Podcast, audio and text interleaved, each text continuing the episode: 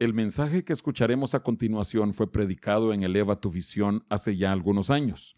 En ese tiempo no teníamos tanta cobertura radial ni por internet, pero queremos cumplir con lo que el Señor Jesucristo dijo en Mateo 13:52. Por eso todo escriba docto en el reino de los cielos es semejante a un padre de familia que saca de su tesoro cosas nuevas y cosas viejas. Y este programa ciertamente es uno de esos tesoros viejos. Quizás en el transcurso de la transmisión se haga alusión a eventos o circunstancias que estaban ocurriendo en aquel entonces. Pedimos la comprensión de nuestros oyentes. Sin más, damos paso a un programa más de Eleva tu visión.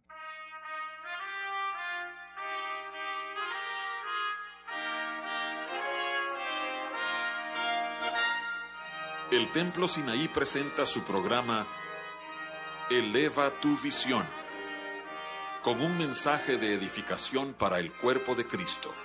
Te invitamos a que nos acompañes los siguientes 60 minutos para escuchar la palabra de Dios y música que cambia la vida.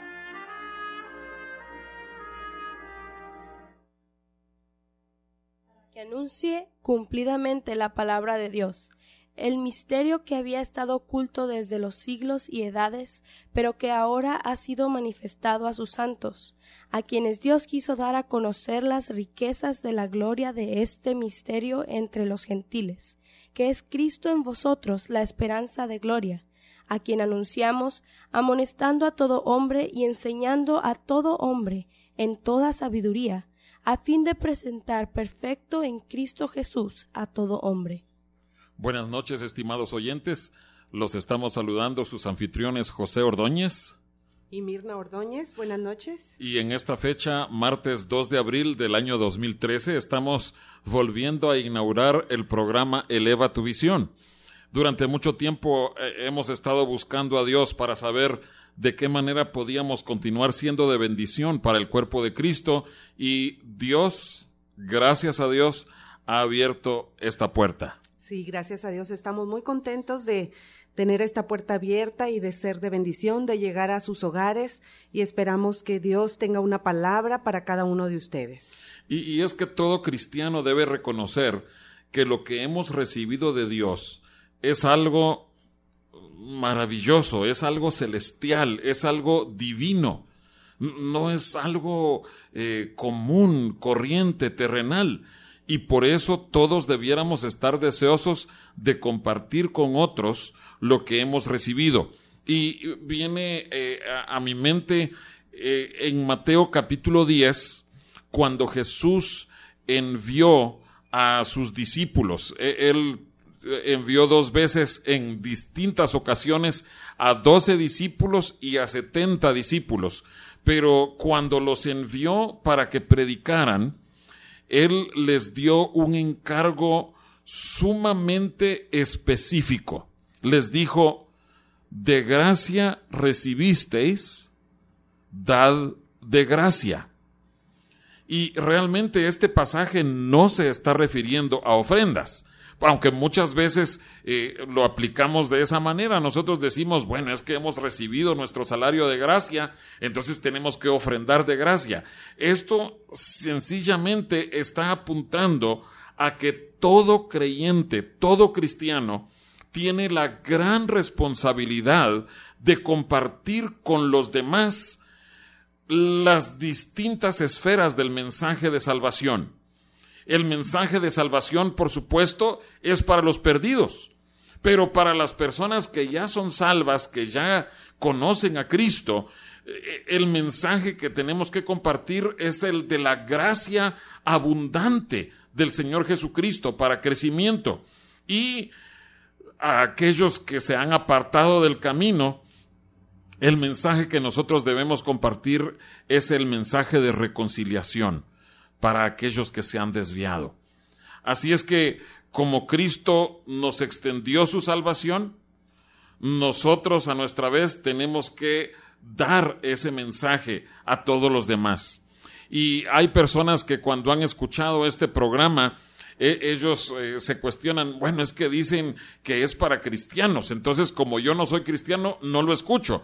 No, la palabra de Dios, el mensaje de salvación, de edificación, es para todas las personas que tienen hambre y sed de Dios. Así es que, amado oyente, si tú tienes hambre y sed de Dios, de todo corazón yo te invito a que cada martes a las nueve de la noche tú nos sintonices por Radio Fórmula X, E y Z, que es esta estación que estamos, eh, por la que estamos transmitiendo.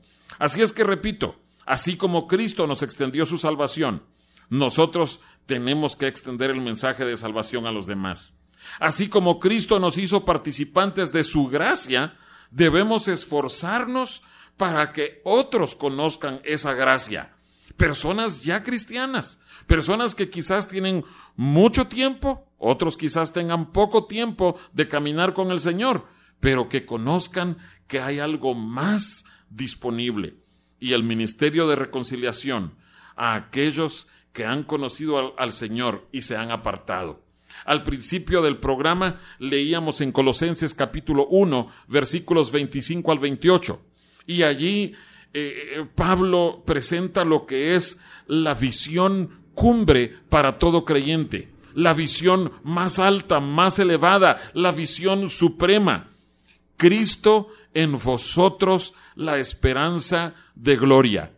Y mientras Cristo no esté reinando 100% en nuestros corazones, nosotros tenemos que estar predicando el mensaje de que necesitamos alcanzar esa estatura, esa medida del varón perfecto. Este programa se llama Eleva tu visión.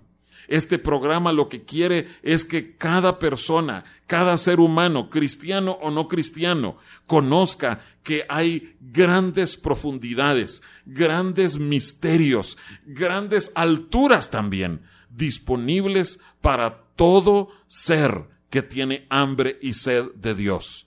Así es que eso queremos compartir. Eso queremos hablar y eso queremos que sea de bendición para otros. Hablando de la gracia, es algo muy importante que nosotros contemos lo que hemos recibido.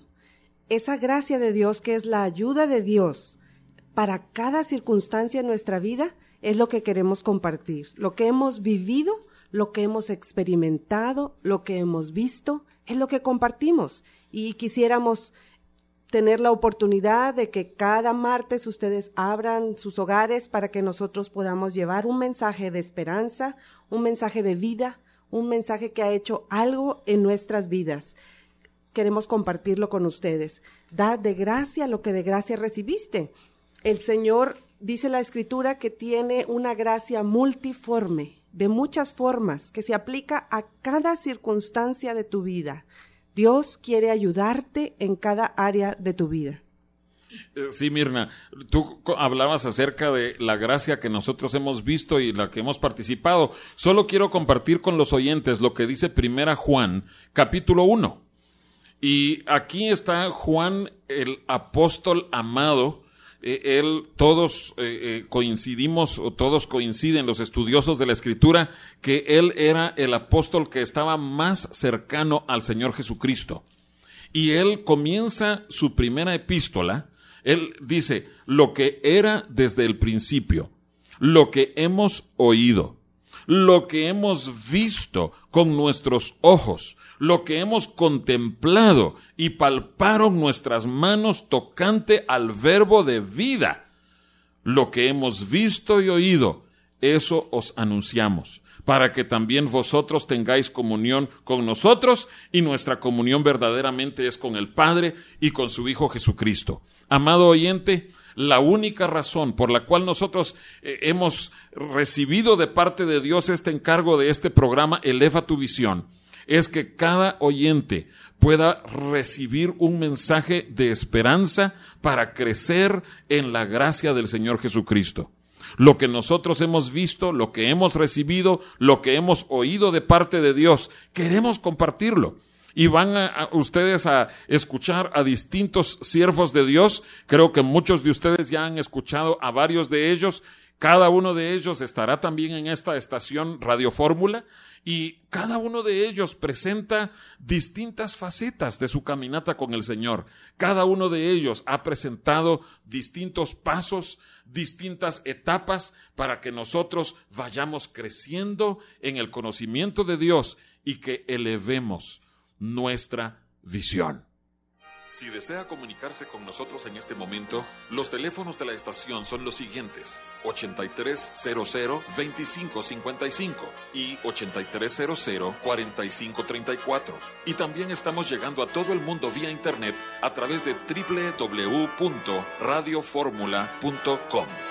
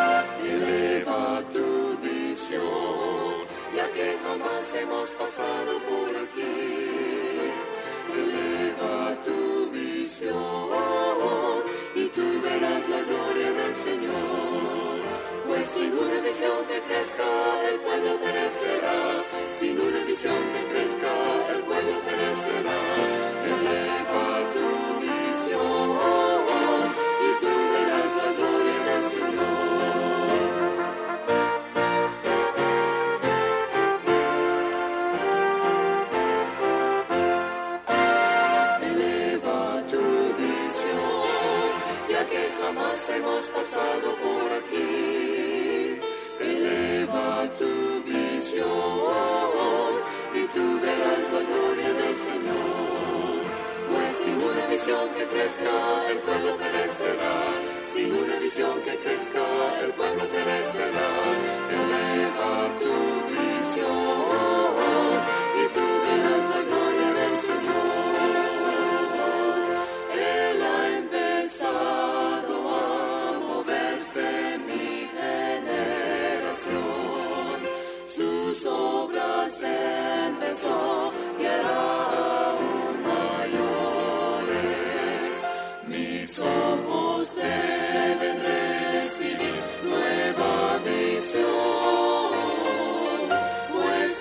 is.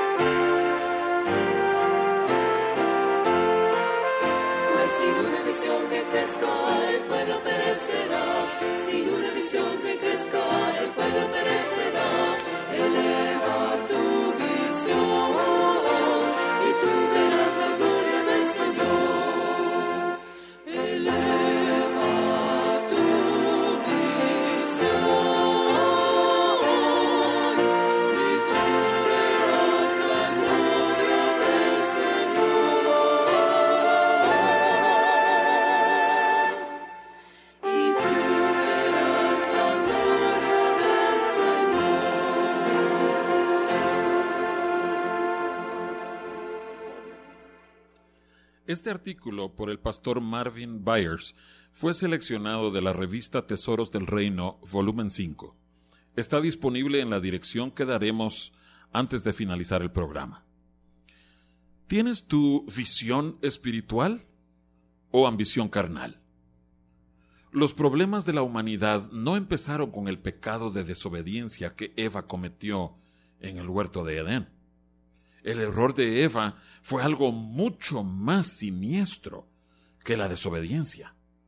Satanás logró plantar en el corazón de Eva el primer pecado que él mismo había cometido. El primer pecado de Satanás no fue la desobediencia, más bien fue la ambición, o sea, una manifestación del orgullo. Isaías narra cómo cayó Lucero. ¿Cómo caíste del cielo, oh lucero, hijo de la mañana? cortado fuiste por tierra, tú que debilitabas a las naciones. Tú que decías en tu corazón, subiré al cielo. En lo alto, junto a las estrellas de Dios, levantaré mi trono, y en el monte del testimonio me sentaré, a los lados del norte, sobre las alturas de las nubes subiré, y seré semejante al Altísimo. Mas tú derribado eres hasta el Seol, a los lados del abismo. En el corazón de Lucero entró una ambición mal encaminada por ser como Dios y hasta para usurpar el lugar y el trono de Dios. En otras palabras, en realidad la ambición fue el primer pecado que entró en la creación de Dios. Satanás pensó que podía ser como el Altísimo por medio de ascender. Pero cada vez que el orgullo nos mueve a ascender, con tal de alcanzar nuestras metas en la vida, y convertirnos en alguien importante, seguramente terminaremos cayendo. En vez de ascender, terminaremos descendiendo.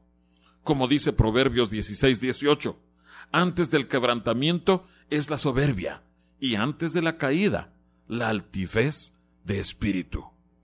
En el reino de Dios, el camino hacia arriba es siempre hacia abajo y el camino hacia abajo es hacia arriba.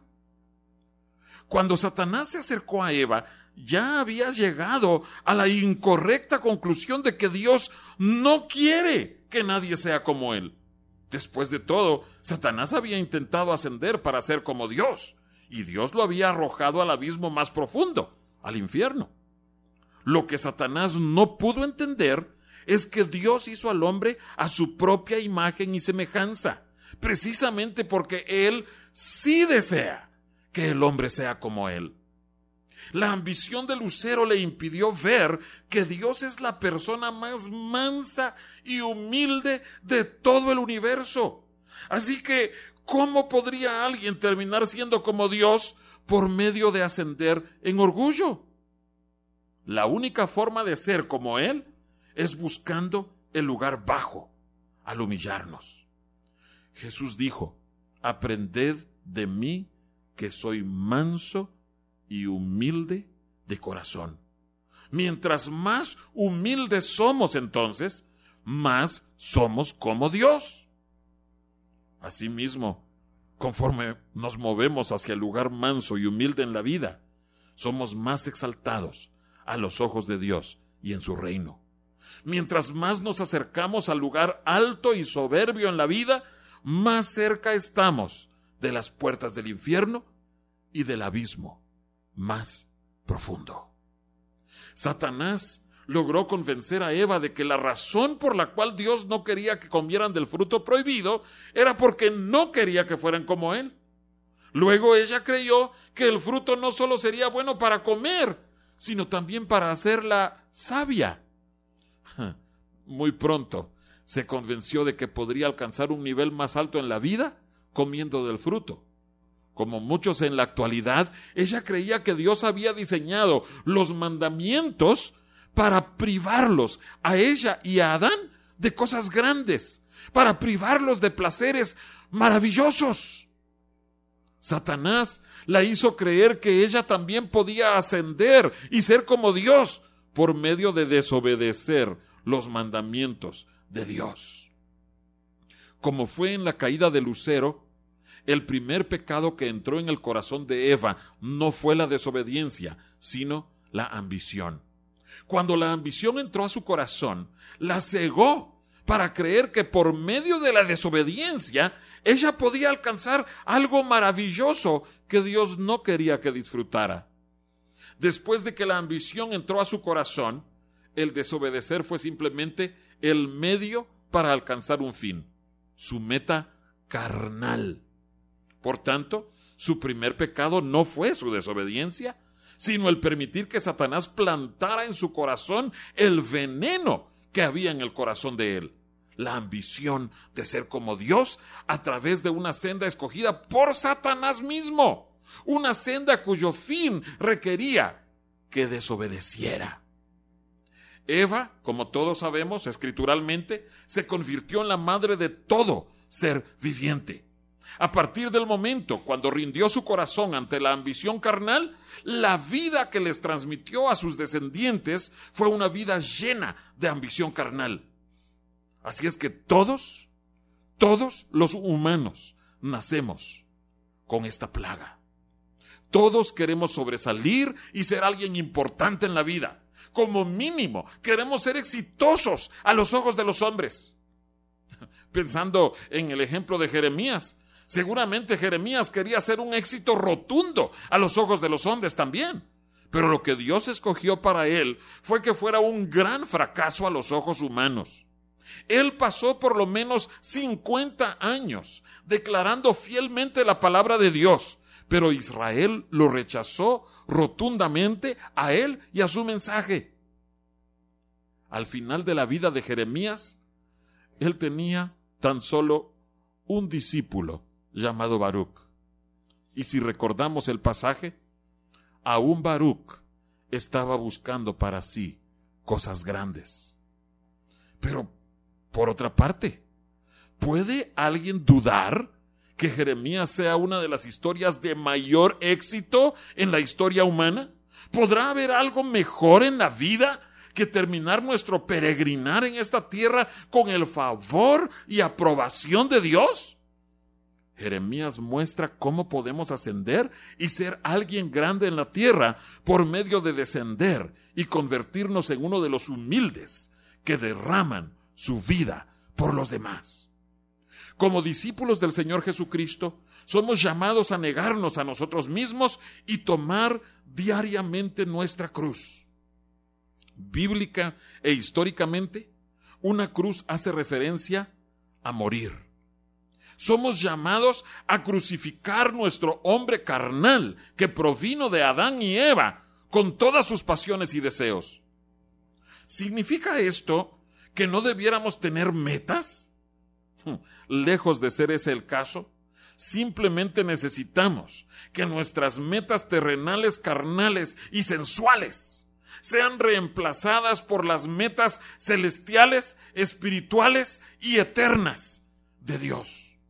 En otras palabras, en vez de permitir que nuestras vidas sean dirigidas por la ambición carnal, que fue la que movió a Eva, necesitamos reemplazarla por la visión espiritual que proviene de Dios. En un periodo de muchos años, el Señor vino a mí en tres ocasiones distintas y me preguntó qué deseaba yo en la vida. Estas tres experiencias no fueron meramente producto de mi propia imaginación o mente. En cada caso, la presencia de Dios cayó sobre mí en una profundidad y medida que rara vez he yo experimentado. También en cada ocasión, después de mucho cuidado y consideración, yo terminé dándole al Señor la misma respuesta. En la segunda y tercera ocasión lo hice sin siquiera recordar que mi respuesta era la misma que le había dado cuando me había visitado unos, años atrás. Cada vez que Dios me preguntaba qué deseaba yo en la vida, yo decidía que no era posible desear algo mejor que lo que David había deseado. Después de todo, David fue un hombre conforme al corazón de Dios. Por tanto, cada vez yo le respondía al Señor lo que yo sabía que decía el Salmo 27. Una cosa he demandado a Jehová, esta buscaré, que esté yo en la casa de Jehová todos los días de mi vida para contemplar la hermosura de Jehová y para inquirir en su templo. ¿Podría haber algo mejor que morar con Él por siempre? ¿Podría haber una mejor respuesta que esta? En las primeras dos veces cuando Él me preguntó, al instante cuando le di al Señor esta respuesta, su presencia se apartó de mí y yo sabía que algo andaba mal con mi respuesta. La última vez que el Señor vino a mí de esta manera, tan pronto como le hube dado esta respuesta, Él me respondió, no, no, yo no quiero que me digas lo que David quería en la vida. Yo quiero saber lo que tú anhelas en la vida. en ese instante me pareció estar bajo los reflectores de búsqueda del cielo. Estaba yo bajo la penetrante luz del Espíritu Santo. Vi muchos deseos que estaban arraigados en mi ambición carnal.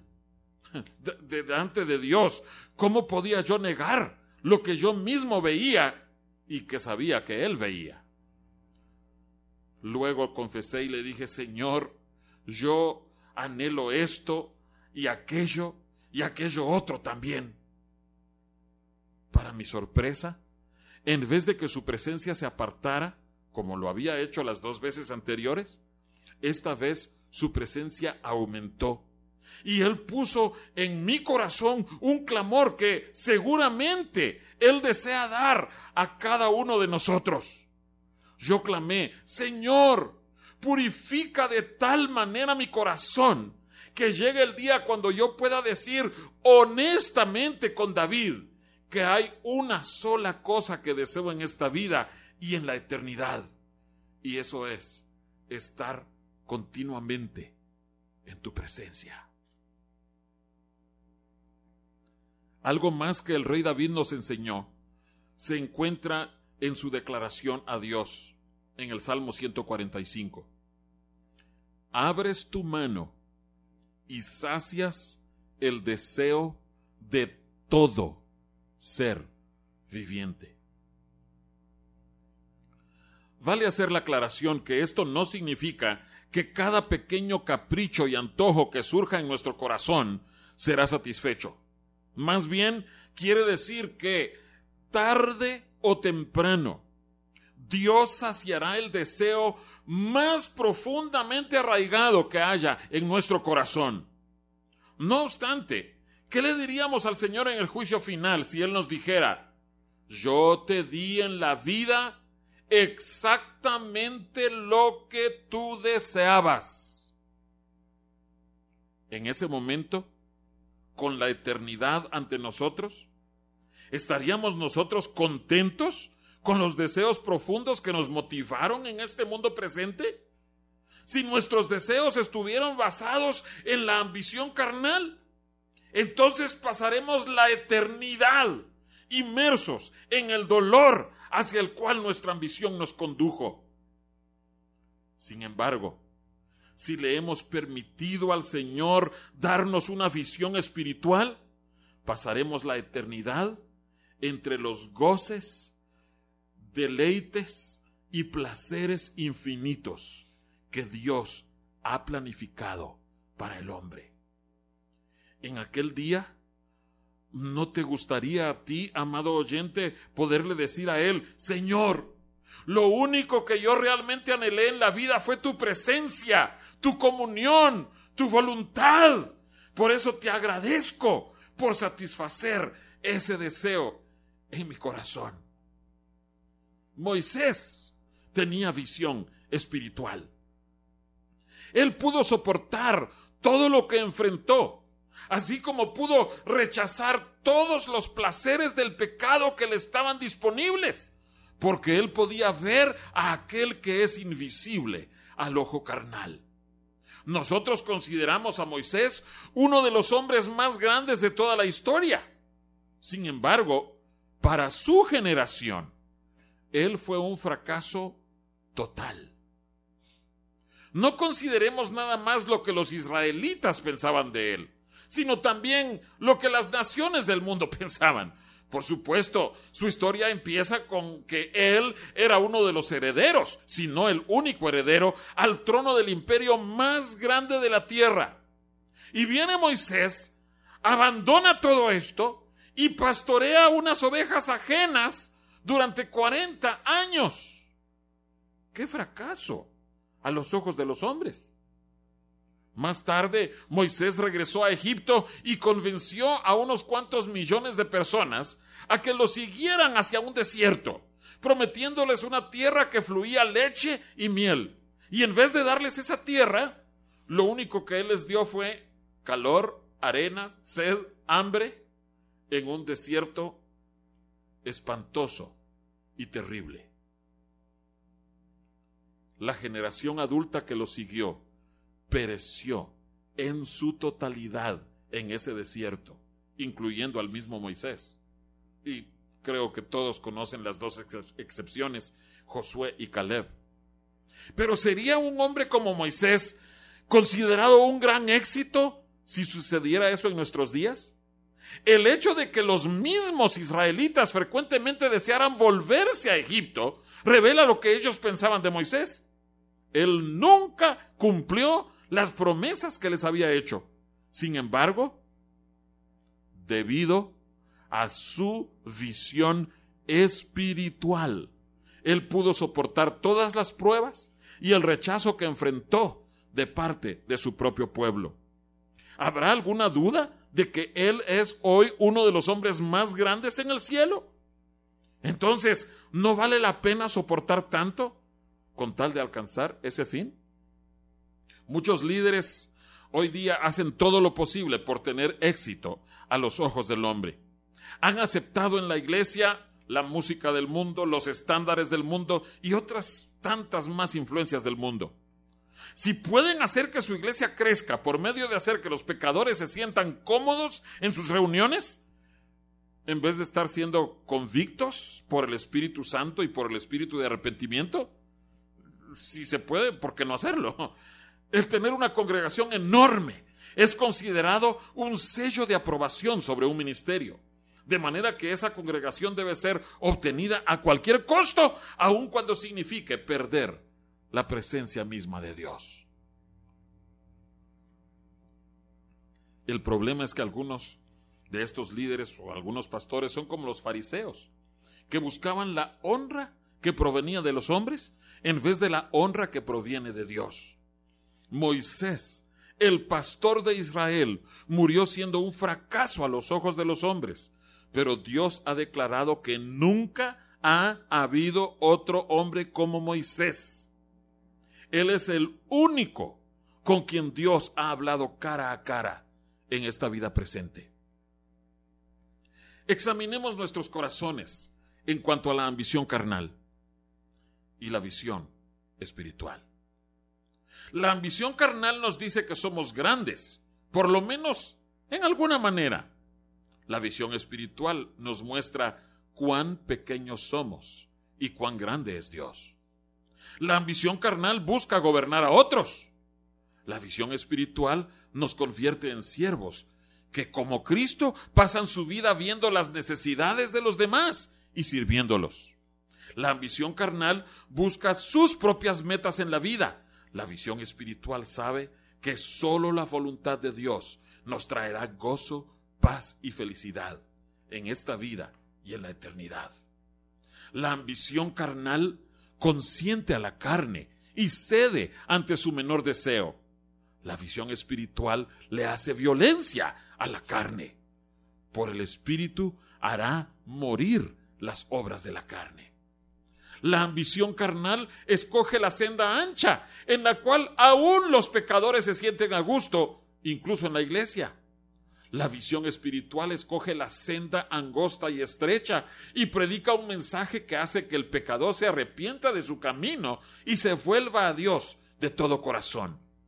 La ambición carnal nos hace ver las fallas de los demás y que los juzguemos.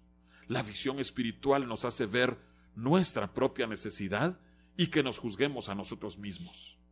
La ambición carnal nos hace pensar que somos especiales con un llamamiento especial sobre nuestra vida. La visión espiritual ve que la vida de Cristo en nosotros es la única fuente de gloria y de éxito. La ambición carnal busca honrarse a uno mismo. La visión espiritual busca formas de honrar a los demás. La ambición carnal busca el favor de los ricos y poderosos. La visión espiritual solo busca el favor de Cristo sabiendo que Él gobierna sobre los asuntos de los hombres. La ambición carnal piensa que tiene verdad y entendimiento que el mundo necesita. La visión espiritual sabe que solo Cristo es la respuesta para el mundo. La ambición carnal cree que puede ver con claridad.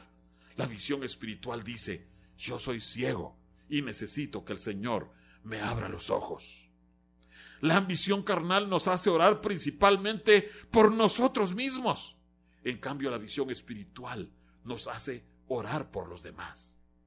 La ambición carnal nos obliga a buscar cada oportunidad para exaltarnos a nosotros mismos y contar acerca de las cosas en las cuales sobresalimos. La visión espiritual nos hace buscar cada oportunidad para exaltar al Señor Jesucristo y contar acerca de las cosas que Él hace tan maravillosamente. La ambición carnal nos mueve a buscar el dinero, la fama y el poder de este mundo. La visión espiritual nos mueve a buscar las riquezas eternas del cielo y el poder del mundo venidero. La ambición carnal nos hace temer perder nuestra reputación, posición y autoridad. La visión espiritual nos enseña que aquellos que pierdan su propio trono para ganar a Cristo reinarán con Él para siempre. Al final de tu vida, ¿serás tú feliz si Dios terminó dándote lo que tú realmente querías en la vida? ¿Cuál será el testimonio del Espíritu Santo en cuanto a tu vida? ¿Dirá Él que tú fuiste una persona que vivió para satisfacer sus ambiciones carnales? ¿O dirá Él que tú, al igual que muchos que han ido antes que nosotros, recibiste de Él una visión espiritual para vivir tu vida a la luz del cielo y de la eternidad? Si ves en ti áreas en las cuales la ambición carnal está operando en tu vida, pídele al Señor que te dé una mayor medida de su visión espiritual y eso transformará tu vida. Si desea adquirir algún CD de música de los que hemos usado en el programa o una copia de este programa, lo puede adquirir en nuestra iglesia. Esté pendiente porque antes de finalizar el programa daremos la dirección.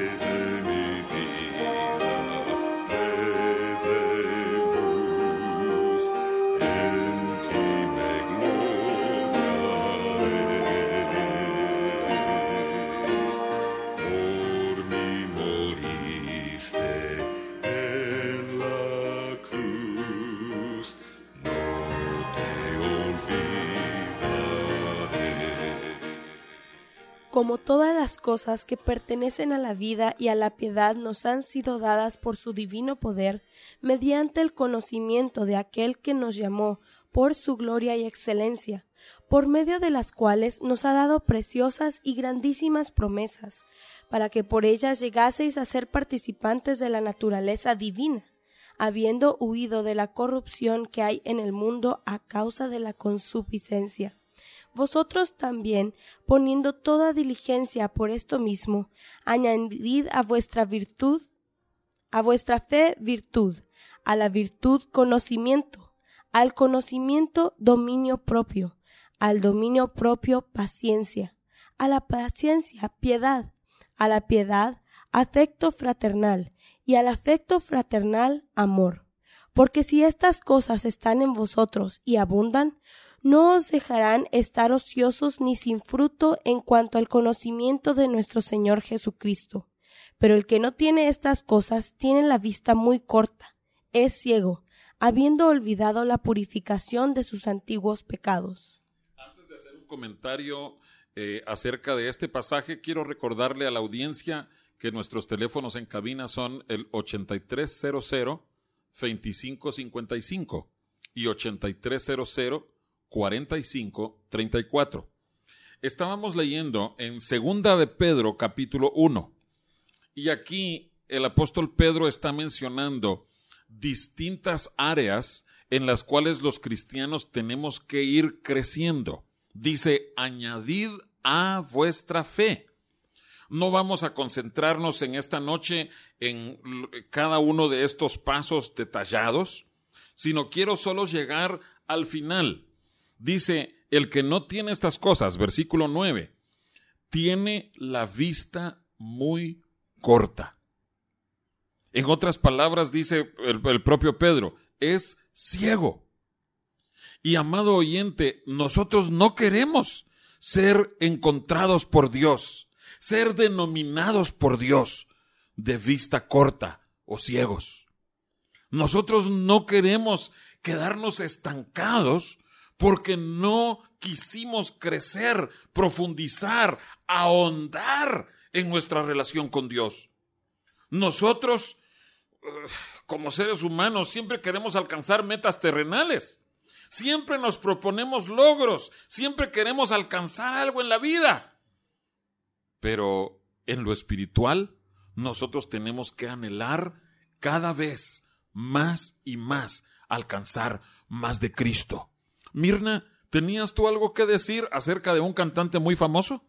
Sí, quería leerles y contarles acerca de un cantante que se llama George Beverly Shea. ¿Te acuerdas tú qué edad tiene George Beverly Shea? Sí, este año cumplió 104 años. No. En febrero. Sí. 104 años. Así es. Dios le ha dado una vida abundante a este hombre y nosotros eh, tenemos o tuvimos la dicha de ver una entrevista que se le hizo hace varios años, un anciano lúcido, un anciano feliz y gozoso por haber servido a Dios. Ah, sí. ¿Verdad? Entonces, sí, longevo, larga vida, uh -huh. porque de veras, un hombre dedicado a Dios. Pero hablando de, de, la vida abundante, ¿verdad? El Señor Jesús prometió, nos prometió vida en abundancia.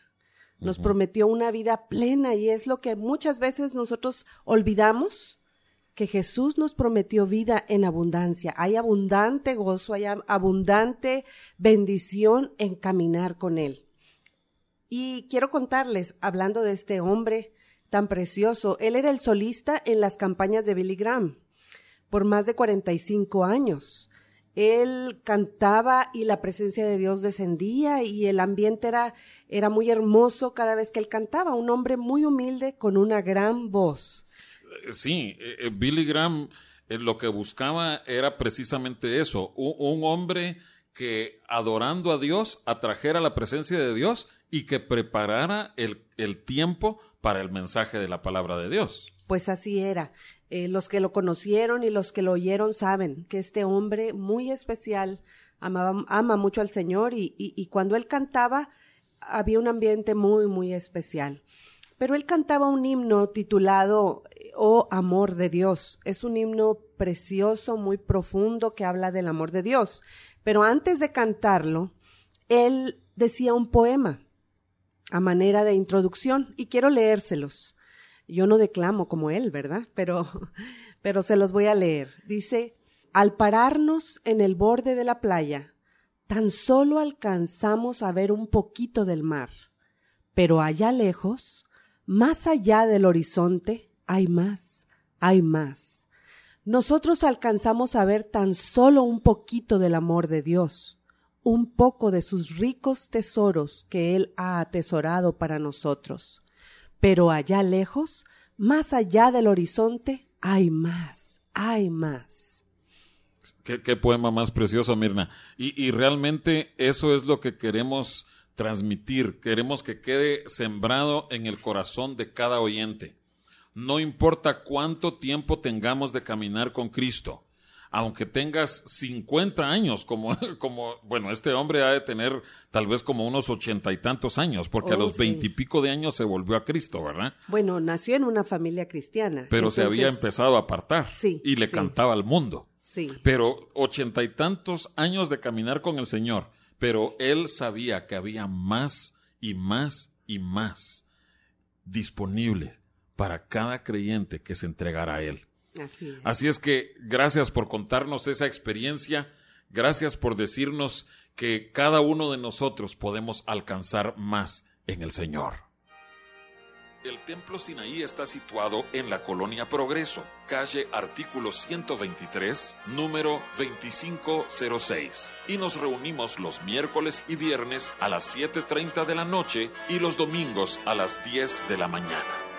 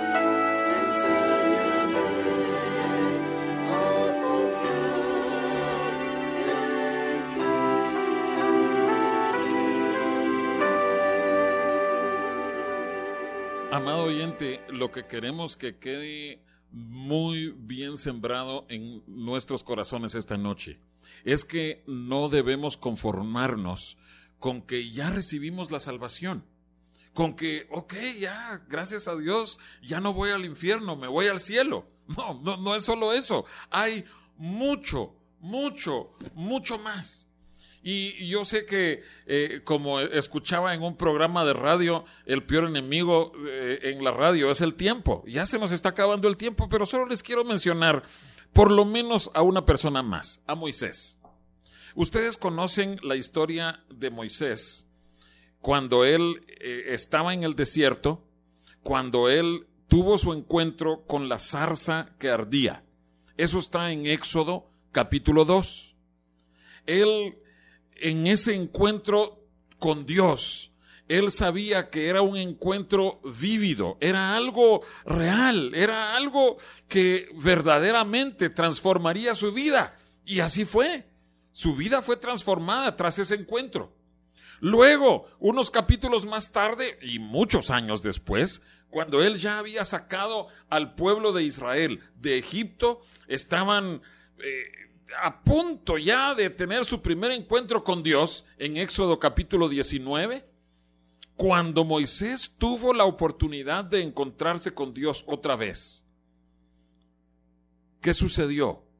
Él no se puso a decirle, bueno Dios, es que yo ya tuve un encuentro contigo en Éxodo capítulo 2. Hace 40 años me encontré contigo, ya no te necesito. No, en Éxodo 19 cuando Dios hace la invitación y le dice, Moisés, sube al monte. Moisés subió al monte. Ahora quiero que vayamos a Éxodo capítulo 33. He mencionado dos instancias registradas en las escrituras, Éxodo 2, Éxodo 19, en donde Moisés conoció la presencia de Dios tuvo encuentros cara a cara con Dios, vio la gloria de Dios. Pero en Éxodo 33, versículo 9, dice, cuando Moisés entraba en el tabernáculo, la columna de nube descendía y se ponía a la puerta del tabernáculo, y Jehová hablaba con Moisés. Y viendo todo el pueblo la columna de nube que estaba a la puerta del tabernáculo, se levantaba cada uno a la puerta de su tienda y adoraba. Y miren lo que dice el versículo 13. Ahora pues, hablándole Moisés a Dios, si he hallado gracia en tus ojos, te ruego que me muestres ahora tu camino, para que te conozca, y halle gracia en tus ojos y mira que este pueblo es gente, este, esta gente es pueblo tuyo. Verso 18, te ruego que me muestres tu gloria. Este era un hombre que no se quedó satisfecho con un encuentro, con dos encuentros con Dios. No se quedó satisfecho con que cada mañana y cada noche él podía entrar a la puerta del tabernáculo, entrar a ministrar a Dios en el santuario, no se quedó satisfecho con eso. Moisés, cuando tuvo la oportunidad, le pidió a Dios, te ruego que me muestres tu gloria. Te, ruego que me des más y más de ti como eh, eh, dice ese poema de, este cantante que mencionabas, mira, George Beverly Shea, pero allá lejos, en la presencia de Dios, hay más, hay más. Entonces, amado oyente, la salvación es gloriosa, es maravillosa, es algo divino, es algo milagroso, misterioso. No, no, no podemos explicarlo, es insondable. Pero aún así, Dios desea que recibamos aún más cosas de Él. Cosas, como dice la Escritura, que Él tiene preparadas para nosotros. Cosas que ojo no vio, que oído no oyó. Eso es lo que Él quiere para nosotros. Como dice Hebreos capítulo 2 y versículo 10, él llevará a muchos hijos a la gloria. Esa gloria no se refiere únicamente a llevarnos al cielo, sino se refiere a llevarnos a participar de todo lo que Él es, En otras palabras, la medida de la estatura de la plenitud de Cristo. Y eso es lo que queremos, amado oyente, que cada martes, cada programa, ustedes puedan recibir algo nuevo de parte de Dios, que los vaya a elevar a buscar más de Dios. Nuestro deseo es que cada martes ustedes puedan ser edificados y que eleven su visión.